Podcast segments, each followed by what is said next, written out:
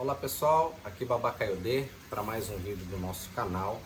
E o tema de hoje vamos falar sobre o ebó, o que vem a ser um ebó, o que vem a ser essa transformação que é muito útil e muito utilizada dentro da questão do Ifá e dos orixás.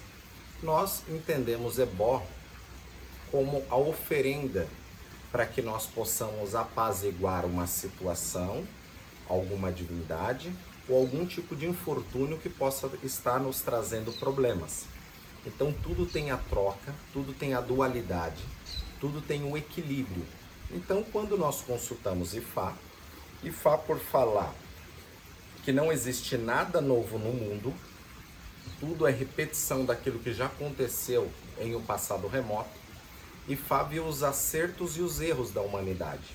E com isso ele montou um sistema na qual através da orientação oracular, ele vai dar orientações da onde você possa estar errando no seu caminho, aonde você deve tomar cuidado, aquilo que é as prevenções que você precisa ter na sua vida para você se desenvolver melhor nela e vai mostrar ao acusar alguns tipos de problemas ligados à sua ancestralidade, ligado às suas energias, ao seu comportamental e ele irá solicitar a partir daí um tratamento espiritual, o que nós chamamos de ebó.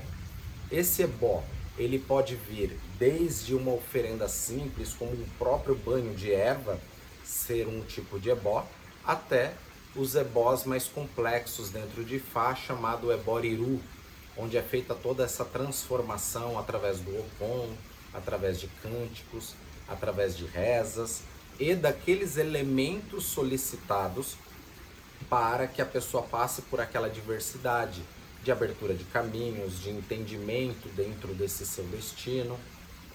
E Fá, através dessa orientação, traz os elementos na qual cada indivíduo necessita, sendo que não existe uma receita de bolo, mas sim através do individual que cada um necessita. Um exemplo disso é uma frequência de rádio. Essas ondas de rádio está, está aqui neste momento, porém nós não estamos com o rádio ligado para sintonizar esta rádio. A função espiritual energética de um ebó, de uma oferenda desse tipo, é você novamente encontrar a sua frequência de vida. Você estar sintonizado na sua rádio para que não tenha ruídos.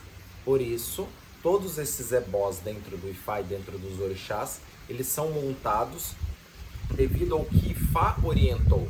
Então não é uma receita de bolo onde todo mundo passa pelo mesmo tipo de ebó.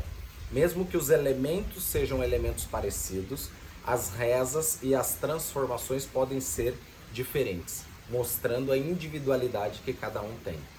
Isso é um exemplo de um, um tipo de ebó. Existem inúmeros tipos de ebó e aos poucos eu venho trazendo mais esclarecimento para vocês. Ela moboru, ela moboye, ela moboye o boxixé. Axé.